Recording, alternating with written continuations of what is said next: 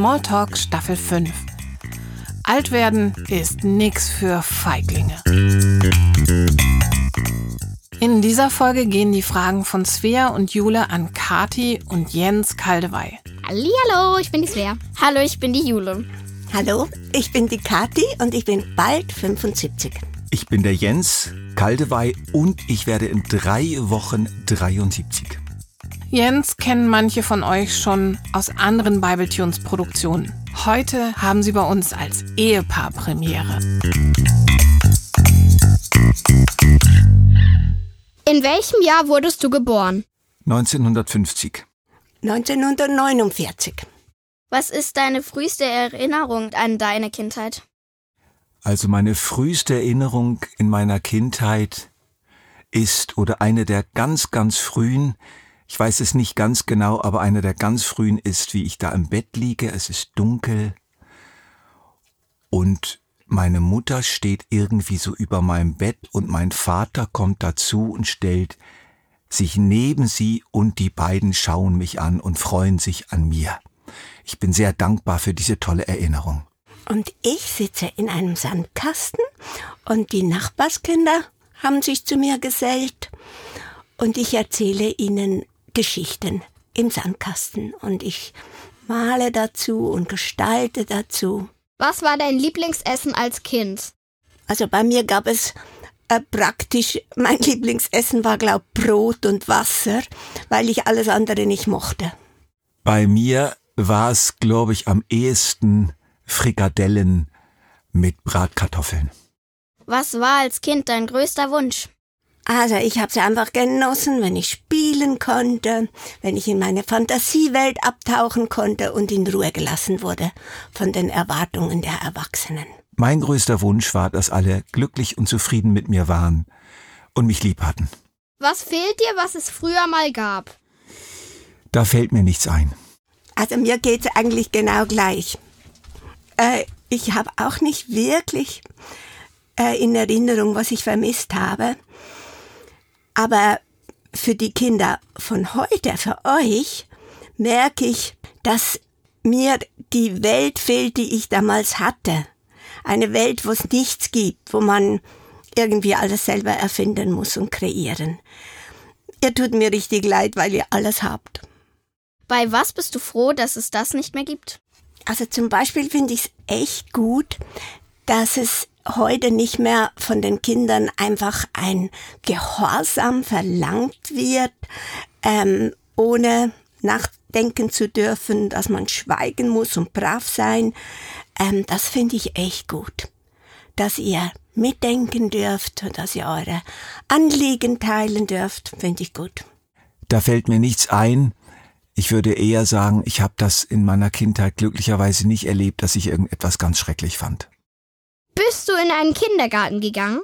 Meine Mutti, wie ich sie nannte, hat mal einen Versuch gemacht, mich in Bremen in einen Kindergarten zu stecken, aber das gefiel mir überhaupt nicht.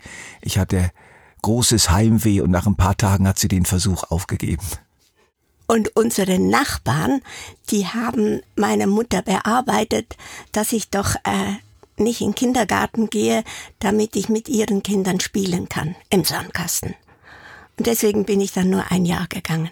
Wie war deine Schulzeit? Na, okay. Ich hatte eine gute Schulzeit, also die ersten vier Jahre in der Primarschule oder Grundschule, je nachdem, wie man es nennt. Die waren sehr, sehr schön, sehr geborgen. Ich hatte eine tolle Lehrerin, aber als ich dann ins Gymnasium kam in der fünften Klasse, hatte ich eigentlich bis zum Abitur in der 13. Klasse immer wieder viel Stress und war eigentlich im Großen und Ganzen recht unglücklich. Hast du noch Freunde aus dieser Zeit? Leider nicht. Ich auch nicht. Gar keine mehr. Ich bin aber auch weggezogen, gell? Hm. Ich bin auch weggezogen aus unserer Stadt. Wir treffen uns manchmal noch so alle paar Jahre mal so Klassentreffen. Aber Freunde würde ich das nicht nennen. Sehr eher oberflächlich. Was war als Kind die wichtigste Person in deinem Leben und warum? Also bei mir war es ganz klar meine Mutter. Das wurde noch verstärkt dadurch, dass mein Vater gestorben ist, als ich drei Jahre alt war. Und sie war wirklich für mich der Mittelpunkt meines Lebens. Tja, bei mir genau gleich. Meine Mutter ähm, war wirklich die wichtigste Person. Allerdings ähm, sehe ich das heute nicht mehr so rosig und nicht mehr so positiv, weil nämlich ähm, ich so das Gefühl hatte, ich bin das Wichtigste für meine Mutter und ich hab, muss sie unbedingt glücklich machen und zufrieden machen. Und das sieht, stimmt eigentlich nicht. Die Kinder sind nicht für ihre Eltern da, sondern die Eltern haben die Aufgabe, für ihre, ihre Kinder ins Leben zu begleiten und ihnen zu helfen, aufzublühen und das zu werden, was Gott in sie hineingelegt hat. Das habe ich eigentlich vermisst. Was wolltest du als Kind werden und was bist du geworden? Ach, ich wollte eigentlich jede Menge werden. Ich glaube, das geht euch nicht besser. Aber es ging schon immer Richtung Kindergärtnerin, Lehrerin, Missionarin und ich bin von allem etwas geworden. Ich hatte verschiedene Wünsche, aber einer, an einen kann ich mich besonders erinnern, den hatte ich eine ganze Zeit lang, Förster zu werden, also mich um den Wald zu kümmern, für Bäume zu sorgen. Aber dieser Wunsch hat sich dann irgendwann mit der Zeit gelegt. Und ich bin dann zuerst Krankenpfleger geworden und nachher habe ich Theologie studiert und bin Pastor geworden und Bibellehrer. Hast du noch einen Traum? Irgendwas, was du unbedingt noch machen willst? Ich eigentlich nicht. Ich bin eigentlich also richtig zufrieden und freue mich vor allen Dingen, wenn ich sehe, dass es meinen Kindern und meinen Enkelkindern gut geht, dass die klarkommen und vor allen Dingen, dass sie sich auch an Gott orientieren und ähm, Interesse haben an Gott. Also wenn ich von einem großen Traum, den ich noch habe, reden darf, dann ist es wirklich, dass wenn ich sterbe, ich in die Arme von Jesus falle und mit ihm zusammen bin. Aber für dieses Leben habe ich eigentlich nicht mehr so einen großen Traum, der sich noch erfüllen müsste. Wovor hattest du als Kind Angst? Hast du immer noch Angst davor? Also ich habe immer wieder im Dunkeln Angst gehabt vor Gespenstern. Und ich hatte immer Angst, dass meiner Mutter etwas passieren könnte, dass sie sterben würde oder irgendwie, ja. Die Angst habe ich heute nicht mehr. Jetzt ist sie nämlich bei Jesus. Hast du schon als Kind an Gott geglaubt? Ich hatte einen Kinderglauben, aber der musste später wirklich zu meinem eigenen Glauben werden. Ich kann mich sehr gut erinnern, wie ich als ganz kleines Kind mit vier oder fünf Jahren im Bett lag, weil mir irgendjemand das Gebet beigebracht hatte. Ich bin klein, mein Herz ist rein, soll niemand drin wohnen als Jesus allein. Und ich habe das voller Inbrunst gebetet, dieses Gebet, obwohl niemand in meiner Familie an Gott glaubte. Also von daher würde ich sagen, ich habe schon ganz früh nach ihm gesucht. Was ist das Wichtigste, was du in deinem Leben über Gott gelernt hast? Also ich glaube, für mich ist das Wichtigste, dass Gott so anders ist als alle meine Vorstellungen, dass ich ihn überhaupt nicht wirklich restlos begreifen und erfassen kann, dass er einfach viel tiefer und größer und besser, aber auch heiliger ist. Ich würde das so sagen, ähm, was ich über Gott gelernt habe, ist, dass er groß und klein ist, beides. Er ist unwahrscheinlich groß und erhaben und heilig und man kann ihn nicht erfassen und nicht wirklich verstehen, aber er ist auch klein, das heißt, er ist mir nahe, er ist mein Freund, er ist mein Bruder, er, er, er ist, er ist, ja, Jesus zeigt uns ja den Vater. Also für mich ist Jesus jemand, der wirklich auch in meinem Leben drin ist aber auch jemand, der ganz riesengroß ist, einfach groß und klein. Hat sich dein Glaube mit den Jahren verändert? Ich würde sagen, ja. Das, was sich verändert hat, ist, ich muss jetzt Gott nicht mehr so erleben, wie ich ihn früher erleben wollte. Ich hatte immer so das Bedürfnis, etwas zu erleben mit Gott und Gott zu fühlen und Gott zu spüren und dass er Wunder tut in meinem Leben. Und jetzt ist für mich der Glaube eher so, ich weiß einfach, er ist bei mir, er ist ganz, ganz nahe.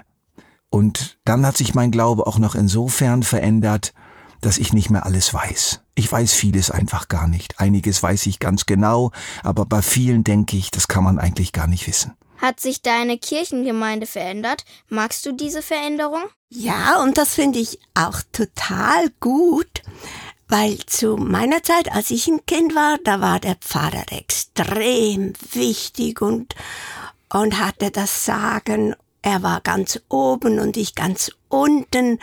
Und das ist heute total anders und das finde ich schön, dass jeder und jeder ein kostbares Glied in der Kirchgemeinde sein kann und darf. Ich erlebe das auch so. Wir hatten früher in unserer Gemeinde eine Zeit, da hatten wir ganz klar einen Pastor und einen Leiter. Und das war wirklich der Leiter. Und jetzt sind aber so viele Leute in der Leitung mit ganz verschiedenen Begabungen, dass wir eigentlich mehr nicht mehr den großen Superstar, den großen Pastor haben, sondern wir haben ein Team und diese Veränderung gefällt mir gut. Wenn du in deiner Gemeinde was verändern dürftest, was wäre das?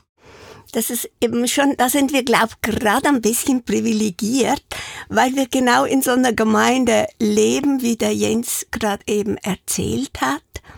Und da kann ich nur sagen, wir sind so gut unterwegs, da brauche ich nichts zu verändern. Da bin ich einfach dankbar, dass es so ist. Während ich eher sagen würde, ich würde mir wünschen, dass die Gemeinde im Gottesdienst noch mehr zum Zug kommt, und nicht angesungen wird durch die Band und nicht angepredigt wird durch den Prediger, sondern selbst auch noch was machen kann und auf Gott hören kann und, und Eindrücke von Gott mitteilen kann. Also mir ist das so, ich, ich finde das nicht so gut, dass die Gemeinde immer nur so da sitzt und, und einfach zuhört.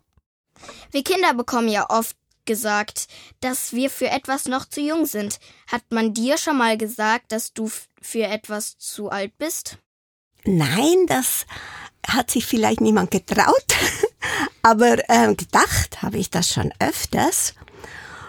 Ähm, denn ich bin eigentlich richtig froh, dass ich nicht mehr im Wald übernachten muss und dass ich mich nicht im Instagram darstellen brauche und einfach ich sein darf, ähm, ja, wie ich bin, klein und anders.